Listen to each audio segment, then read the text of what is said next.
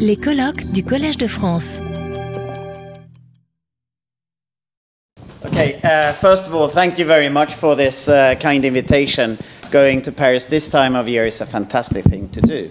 And um, so I have a few disclosures to do. Uh, these are some disclosures I have. Uh, so I want to start with this picture, and I want to stay here for a little while. We've heard this morning from René that cancer cells, they have oncogenic signals that cause DNA damage through something we call replication stress. And so cancer cells have a higher amount of DNA damage as compared to normal cells. And this is key. This is key to also chemotherapy, how, how we work there. So what happens also with cancer cells having higher, higher amount of DNA damage is that this becomes a problem when you try to replicate the DNA. So what happens there is that most of many of those lesions will not be repaired and, and those cells will die. So in cancer, you have a lot of death. A lot of cancer cells will never grow out. And instead, you will have some clones grow out. So cancer is a clonal disease. And the, the reason why they survive is because they actually repair the DNA at replication fork. But what they do when they repair is that they misincorporate the wrong bases. So with incorporating the wrong bases, they generate something we call DNA mutations. These mutations are then accumulating in these cells that then go through several rounds, and cancer cells can have many mutations as compared to the non-cancer, the normal cells. And these mutations are very important in, in development of cancer. So, so this is key, uh, this cycle, this vicious cycle of DNA repair that you have. So what we can do and what we have done for a long time is to overload the cells with DNA damage. So that will cause a lot, a lot of DNA damage, and most cells will go down and have no repair, and you will kill also the cancer cells. And this is what we do with chemotherapy. So we had a question from early this morning about why do we have, why do chemotherapy kill cancer cells? and not normal cells? Why is it tolerable? And we don't have exact answer to this. Of course, not every cell is dividing, but that is not the whole answer. There are so the so one key to this is of course probably the oncogenes that we heard uh, René talk about before. That that actually push the cells to to drive and replicate in spite of having the DNA damage. Another one could be from Uwe about Slafen, about how normal cells could then stop cells uh, that are damaged, while cancer cells then could just run through. Uh, we heard that Slafen is downregulated in many cancers. So, so all of these two combined makes chemotherapy work today. But we want to do this more in the next round. And, and we heard about, for instance, you can have mutations uh, in the BRCA1 or 2 genes that are involved in homologous recombination. So what happens when you get these mutations? Well, these are involved in DNA repair, so then that becomes a problem. You will have more rearrangements, but the cell can compensate for that by upregulating. Uh, so these VC8 cells that lack BRCA2, they have higher level of this PARP activity, you can see this PARP activity here. So they have higher level of PARP activity, and they are and they are needing PARP for survival. So if you use PARP inhibitors, you can kill off these cells. And this has then been translated into the phase three trials, and we see this fantastic response. And it sounds like such easy thing, and this was a, a home run. It was not. Uh, it was by very hard work from dedicated scientists like uh, Sophie, uh, clinicians actually. To I mean, it is the clinicians that made the difference here. So we got the approval in 2014, but what happened was that these were the first uh, sort of response rates that we that we saw in the first phase two trials. And here uh, you can see that you get some partial response. You, in this study, they didn't have a single complete response. And, and you can see that also not all the responders have uh, BRCA1 mutations. Many are non-BRCA uh, mutations. and they are still sensitive. And now we know that there are other mutations, there's other way of, of getting rid of uh, BRCA1 and 2 other than just standard mutations. So at this time point, they didn't call the mutations so uh, accurately either. And then going back and seeing how did the response rate look like from this trial, and then you can see that the, the, the patients had a progression-free survival about six months, and their BRCA status didn't matter. So at this point, AstraZeneca and AstraZeneca, who was running this trial, decided to close the program. And, and one reason why they got these results is because we are working with end-stage patients. So one very important, uh, and they were multi-resistant to platinum and other drugs that also gives resistance to PARP inhibitors. So working up the ladder and adding on to PARP inhibitors in first-line therapy, as I showed you in the first graph, makes the difference. But that was not all the difficulty. Another difficulty that we had in the beginning was that, uh, was that different inhibitors were differently uh, efficient. So all of these inhibitors, PARP inhibitors, are potent low nanomolar inhibitors of PARP. but some doesn't kill BRCA-defective cancers, some do, and some are really efficient. So clearly, this is this makes no sense. If you inhibit PARP, why don't you kill the cells? So this was actually uh, sort of highlighted by Yves, Yves Pommier to demonstrate that there is differential uh, trapping. Previously, PARP trapping had been described, but it had never been described that compounds could differentially trap it. It was thought to be related to the inhibition of the catalytic activity. So here, the trapping really solved that. And this was much later. This uh, actually, uh, Junko's paper was in 2012 in Cancer Research, and I should probably refer to that one, that paper. And so there are many things going on. Uh, we have PARP involved in the single-strand break repair, uh, which has been originally described. We have PARP trapping, and PARP is also involved in fork protection and restart. But further to that, and, and there's different effects with inhibitors on this, but also PARP is in, involved in backup end joining, micromediated end joining, and a whole lot of other things. And there's now more than 5,000 papers describing the PARP and BRCA sort of synthetic lethality. And, and uh, there is a new uh, sort of the, the, there is a new sort of um, way of describing this every time I open the, the open a, a, an issue of Nature or so. So, so it is not simple. It is complex, but that should not stop us in the clinic. We have to progress, and this also stress the importance of understanding the molecular mechanism that we have. So how do we go on and find new targets? So we've talked about a lot of the DNA damage that you can have endogenously from oncogenes or from chemotherapy. And this is recognized by, by these kinases that you've heard about today that actually recognize the damage and then signal it. And they signal to DNA repair that then completes the repair. And we've been trying to target many of these. The PARP inhibitors was very successful because of this huge synthetic lethality, this huge difference of killing the mutated cells, the BRCA mutated cells, and the non-mutated cells. The other ones have been struggling a little more. We heard about WEE1 and CHEK1 inhibitors this morning, and also ATR inhibitors from Yves Pommier. They have been struggling a little harder in the clinic because, because there you don't have the same, uh, same therapeutic index.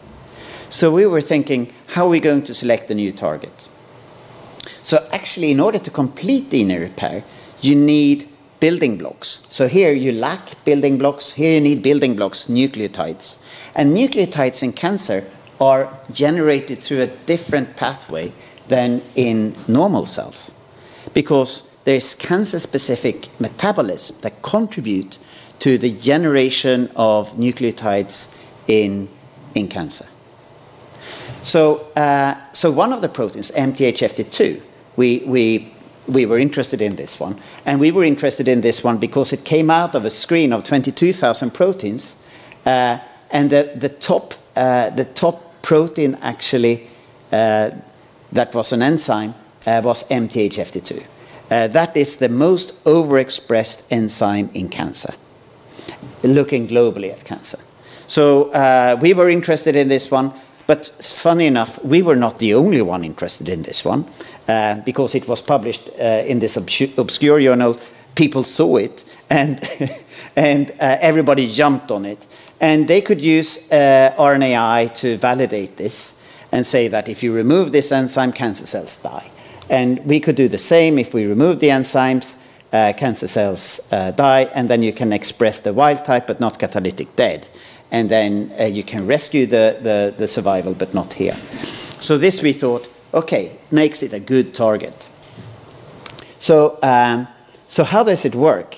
Well, MTHFR2 is contributing in the one carbon metabolism. So it, it brings a carbon to uh, purines or, or to pyrimidines uh, and to generate uh, thymidine, nucleosides, hypoxanthine, and so forth. And we could see that uh, we could actually rescue the, uh, the loss of survival just adding in thymidine. Thymidine is used to generate DNA. So we love this because we like DNA replication, which I mentioned in the beginning. So the idea is that MTHFR2 generates, generates this methyl tetrahydrofolate, and then add this methyl group. It takes this methyl group and then uh, put it onto the uracil. This is what thymidylate synthase is doing to generate thymidine, which goes into the DNA. So, uh, so if we inhibit this enzyme um, and we see that it's rescued with thymidine, maybe this is the mechanism of action. So removing MTHFR2 with siRNA, we could see reduced fork speeds. So in this assay, we, we, it's called the DNA fiber assay. So we label the DNA with chlorodoxyuridine, iodine deoxyuridine, and then we stretch the DNA out and see how fast the uh, DNA replication is going. And you can see that it's going slower, replication stress, when you remove MTHFR2. And you get this gamma H2X DNA damage and these RPA foci, which is what we generally call replication stress. So this sounds great. This is what we are working on. This is a perfect target. This is what we want to do. So, and we can see it localizing, even the DNA damage is localizing to uh, the sites of DNA replication. So this is perfect. So uh, let's make inhibitors. And uh, we purified the enzyme, which was very, very difficult. And then we set up a very expensive assay, and then we screened through 11,000 compounds and got no hits. So what do you do then? Uh, they came to me and asked, we want to screen more. And I said, well, it's going to be expensive, but they want to screen more. Okay. Uh, we screened 43,000 compounds and no hits. So, and then they said, we want to screen more. And I said, well, we can't really afford it, but European Union can. So uh, there's a European lead factory, which is set up as a joint initiative in Europe uh, located in Belgium, which then um, can screen uh, half a million compounds. And we went to them. It took them two years. It was very expensive, and they came back with us with no hits. uh, now, uh, European lead factory has unfortunately closed.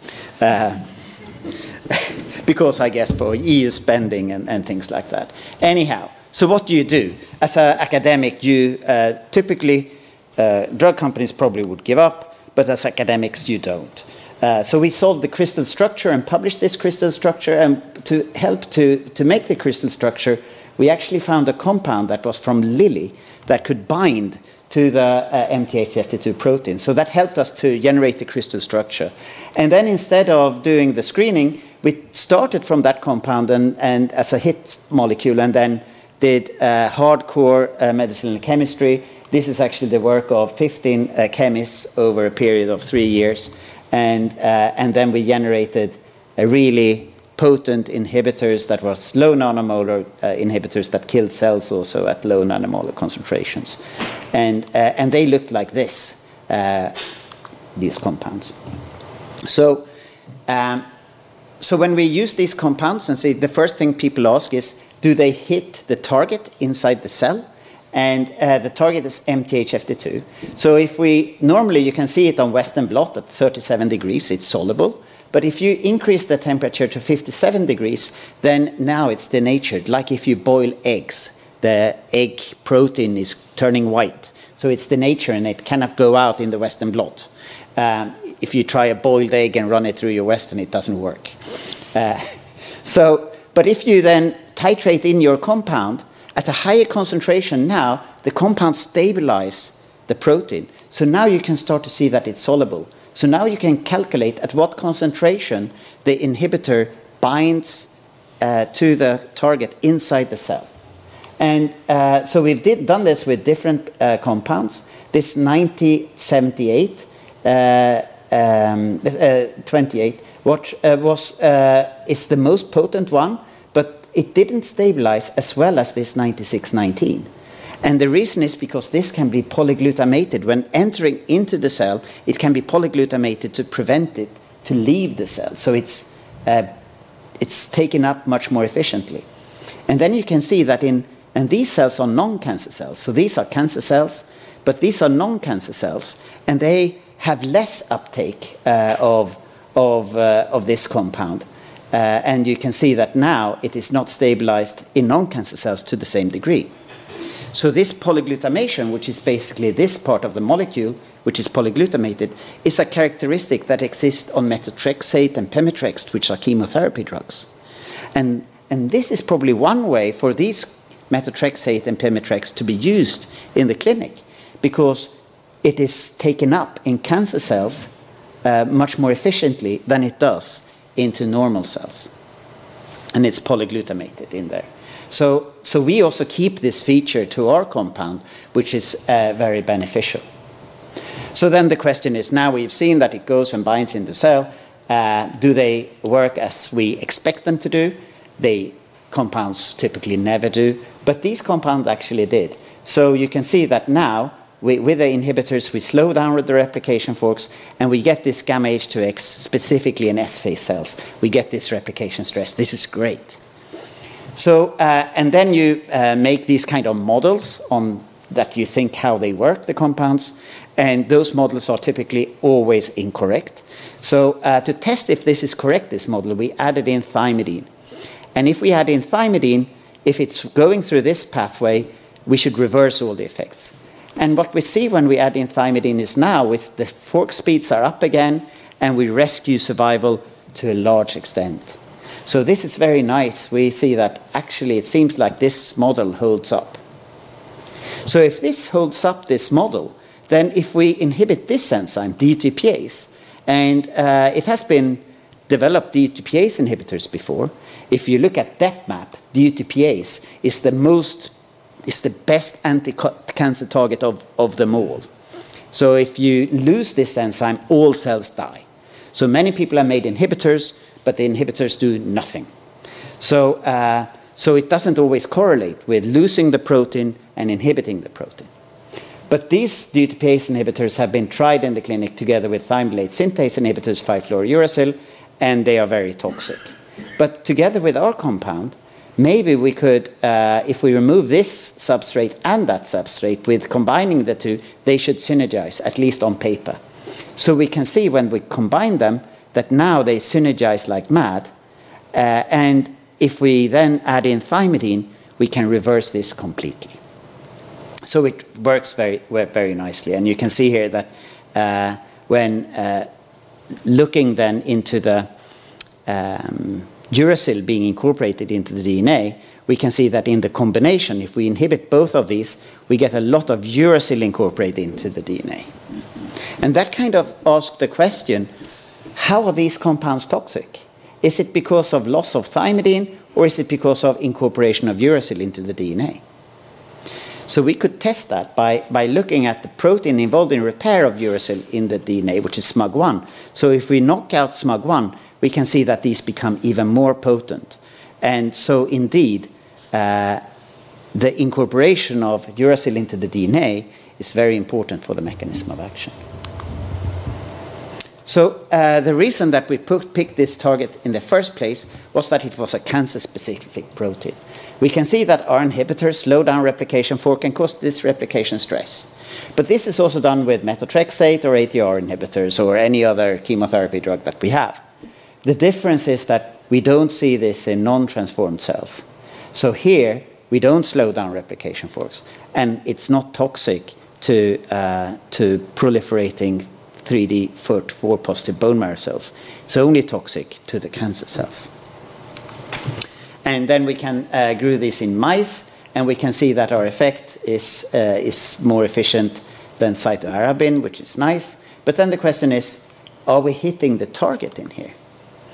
Uh, and to test that, is this actually tumors suppressed by us actually reaching the target? So we took out targets, and again, we started to boil these uh, cancers. Uh, rather than boiling egg, we boiled uh, tumors. And while boiling this tumor, we can see that the protein is more soluble. Uh, and so you can see that you have target engagement in these, in these tumors, um, which is very nice, of course. But then, of course, the, the other question is, uh, is the compound selective? Normally, you have compounds that do a lot of different things. So the first thing to do is, of course, to test all the other compounds that also bind tetrahydrofolate. And uh, we can see that thymidylate synthase, SHMT1, DHFR, MTHF, uh, MTH1, uh, DHFR activity, and so forth. None of these are binding or inhibited by the compounds, as compared to pemetrexed or methotrexate, which are broadly acting, uh, inhibiting these essential enzymes. And then we can go through kinase panels, and it's clean, or uh, safety panels, and it's clean, uh, and that looks very nice. But then we come into a problem. And the problem is that the protein, we're targeting this DC domain of MTHFR2. But this DC domain also sits in D2L uh, and D1 and D1L. Uh, this one is not so important. These two are not so interesting, but the D1 is very interesting. So, uh, so we're hitting this one. So we also hit, because they are structurally, we made the crystal structure for these ones, and we see that they're almost identical, and we see that the compounds inhibit all of them. So we don't have selective inhibitors as compared to the isoenzymes. So then the question is, what do we target? Is it the MTHFR2 that is important, or is it MTHFR1 or the other ones? So if you go to the Bible and the textbook, you should uh, see if you remove the target, the compounds should not be toxic anymore. So if we remove uh, D1, you can see the compounds are still fairly toxic. There's a little difference. But if you remove D2, then they become resistant at higher doses. So uh, it seems like D2 should be the target according to the textbook. But then we know, and now I've showed you everything, it's so easy so far, but actually this is all wrong. Um, so uh, now I'll give you the real story how it works. And, uh, and so MTHFR2 is located in the mitochondria. And what it does there is that it releases formate.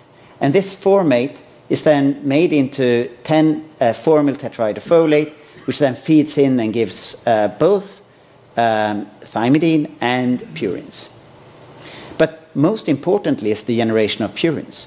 But purines, thymidine is not a purine, it's a pyrimidine. So it's a bit strange that our inhibitors was affecting this pathway and not that pathway. Um, and that is also potentially because we inhibit this pathway here. But then, so we didn't really understand this. But the first thing of it is that you know, formate release should be affected by our compound. And if we take MTHFR2 knockout cells and look at formate release, we have no formate release. But if we look at our inhibitors, we have a lot of formate release, even higher with the inhibitor. So if the inhibitor would in inhibit MTHFR2, the activity should not idly go up. It should go down. So, um, so this is somehow not correct. And then, or, uh, well, the data is correct, obviously, but there's, our interpretation is probably not correct. And uh, sodium formate didn't rescue like thymidine did, so there's something going on here. And what we realized is that this 9619 is structurally very similar to methotrexate and pemetrexed.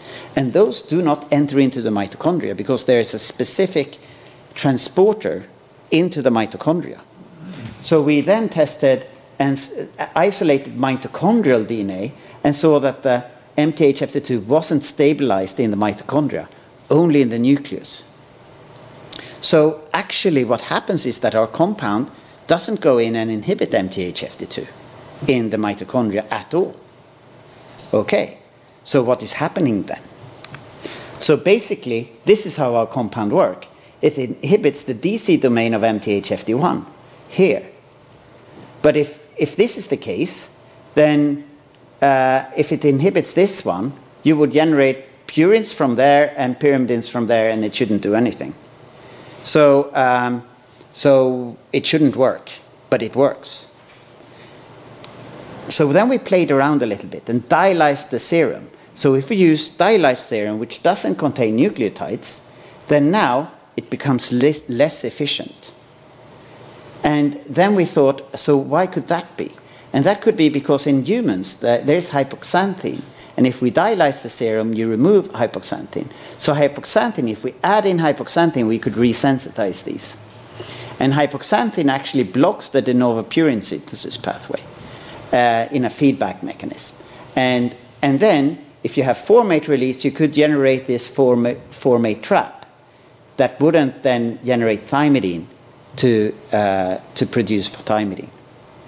So, so this is more of a complex mechanism that we generate a formate trap with our inhibitor, that it depends on MTHFR2 activity.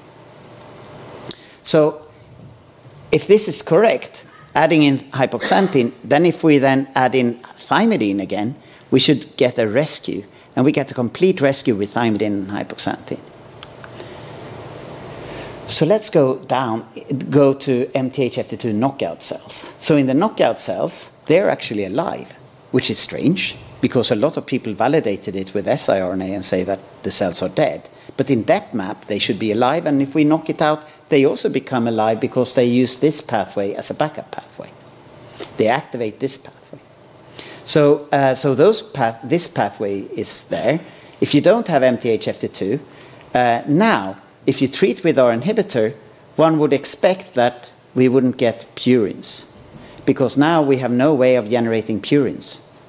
And so here they are very sensitive actually to our inhibitor in dialyzed serum. So if we add in hypoxanthine, now they are rescued. And this is what we saw before, that there is no toxicity when you have normal media which contains, hypox uh, which contains hypoxanthine. So, um, so indeed, this seems to be the mechanism. And then if we would add in sodium formate, that would also rescue. So now we can also see it's all about the purines here. And, uh, but then uh, the chemist who has been involved in this project and really been eating and living and sleeping this one, his name is Martin Henriksson, he thought, well, what if we add in both? Then we would artificially recreate the trap. So hypoxanthine rescues, sodium formate rescues, but adding in both, now you resensitize them again because you artificially generate this trap. And then that would then make them, rather than not be able to generate purines, now they wouldn't be able to generate thymidine. So this should be rescued with adding in hypoxanthine, sodium formate, and adding in thymidine should rescue it. And that's exactly what we see. So this is a complex way of identifying the detailed molecular pathway. And you can see that the difference here is uh, here we kill off cells at low nanomolar concentrations, and here we go up to, you know, high micromolar. So it's, this is truly the mechanism of action. At least we hope so. Um, and, and similarly, then, if we reactivate the de novo synthesis pathway by adding in ICAR, we should also be able to rescue, and we do. And another way of uh, seeing this is from the CRISPR-Cas9 screen that we did. The first top hit that we found was the SLC19A1, which is the uh, folate transporter. So this is what is transporting the compound into the cell. The next one is HPRT. HPRT is converting hypoxanthine into IMP, and, and that blocks the de novo synthesis pathway. So mutating this one, now you don't get um, inhibition of the purine pathway, you release the, this uh, folate trap and generate tetrahydrofolate, which then can be used to make thymidine. So this all makes sense. So everything kind of adds up, and that makes you very happy that now all of a sudden it works. So uh, how our compounds work is that they, they generate this folate trap, which is actually dependent on MTHFR2 activity. So when we do the CRISPR knockout and uh, get rid of MTHFR2, you don't get formate release and you never generate the folate trap. So this is the reason why they become resistant. But that wasn't because they hit this target, because it's dependent on that target to generate the toxic product, which is the folate trap. And um, so this then takes us into, you know, how are we translating things into the clinic? We use mice models. Mice have high level of folate, high level of thymidine, and low level of hypoxanthine, which is opposite to humans. They have low level of folate, low level of thymidine, and high level of hypoxanthine. So um, our compound should actually not work very well in mice. It should only work in humans. And we're not the first to hit this pathway. 5-fluorouracil, for instance, and many of the other Pemetrexed and things like that, they don't work in mice models. They work in humans, and they are first-line therapy for since 5-fluorouracil since 1957, and it hasn't been replaced. But if you try it in a mouse model, it doesn't work. So maybe mouse models, maybe it's something wrong about the model. Yes, there's something wrong about the model. So, um, so if we want to make, but then if we want to develop treatments, people say if it doesn't work in mice, it's not going to fly. So we have to make it work in mice. And in order to do that, we actually knock out thymidylate kinase.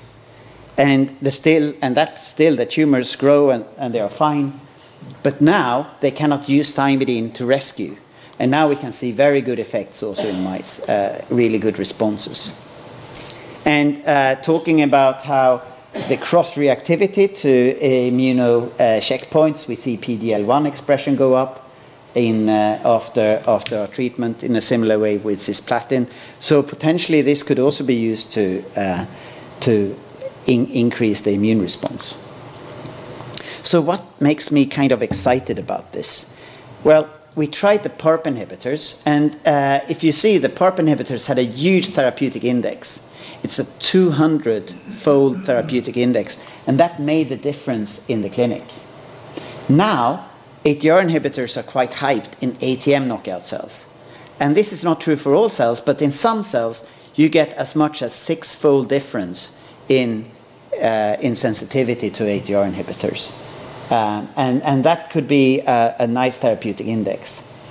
But here, if you look at these, uh, these colorectal cancer cell lines that are KRAS uh, mutated, they are sensitive at low nanomolar uh, concentrations, while uh, the, the other cells are completely um, uh, resistant.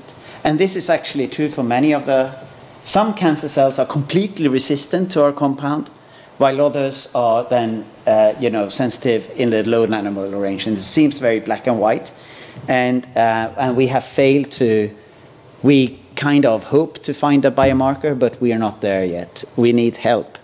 Uh, we need more scientists to actually uh, figure out what is the biomarker uh, for this one. Because it's not going to work for all cancer, it's going to work for some cancer. And as always, um, MTHFR2 has other roles. It doesn't only work in mitochondria, it also works in the nucleus. So after DNA damage, ionizing radiation, MTHFR2 is relocating very, very rapidly into the nucleus. And this relocation is dependent on ATM and DNA PK. So these proteins activate a, a nuclear localization of MTHFR2. And what it does there is that Normally, after ionizing radiation, you form this RPA foci. And we have heard about them before. These are uh, coating the single-stranded DNA. And in the absence of MTHFR2, that's not the case. So um, also we heard about RAD51, which is required for homologous recombination. You can see that uh, when you remove MTHFR2, you don't form these RAD51 foci. And you can see that if you remove MTHFR2, you don't catalyze homologous recombination. So now I've been talking for a while. But if you remember in the beginning of my talk, I mentioned that if you have a, a, recombination defect, you can combine that with a PARP inhibitor and kill off those cells through synthetic lethality. But there is also a lot of cancers that are not uh, are not recombination defective, or those that have reverted to become recombination defective, and they most cancers are BRCA wild type. But if you would use these inhibitors, which then now targets MTHFR2, which is a cancer-specific protein, this cancer-specific protein would make the cancer cells defective in homologous recombination, and then together with a PARP inhibitor, you would get uh, induced synthetic lethality. That would be specific for cancer cells. So if you look in non-cancer cells, either olaparib or a MTHFR2 inhibitor in this case, they do, they do nothing. But combined, now in cancer cells, they are very efficient. So we think that this could be potentially a pathway to go forward. So now I've talked uh, to you about um, that synthetic lethality, and it's actually very difficult. The mechanism of action is difficult. The translation into the clinic is difficult. And uh, then I talk, told you about the MTHFR2, which is the most overexpressed proteins. We made inhibitors to MTHFR2. It turned out that we inhibited MTHFR1 instead, but that was equally good. And, um, and we get this cancer-specific replication stress by thymidine loss. We create this uh, folate trap, um, which is then mediated through MTHFR2 activity. Um, so the CRISPR-Cas9 uh, actually is very poor in predicting drug targets. Uh, people are using this as the Bible. Uh, PARP is not coming out there. DUTP, DUTPase that I showed you as is the top target, which is not a good target. Uh, MTHFR2 is not a, a, good target according to this. So it's, it is uh, not necessarily uh, the, the best thing to do. Uh, and I also told you a new role of uh, MTHFR2 in the DNA damage response and modulating immuno-oncology drugs. Okay, thank you very much. And this is, this is the team, yes. Uh, this is the team and the people involved in this. Thank you. Yes. Retrouvez tous les contenus du Collège de France sur www.colège-2-france.fr.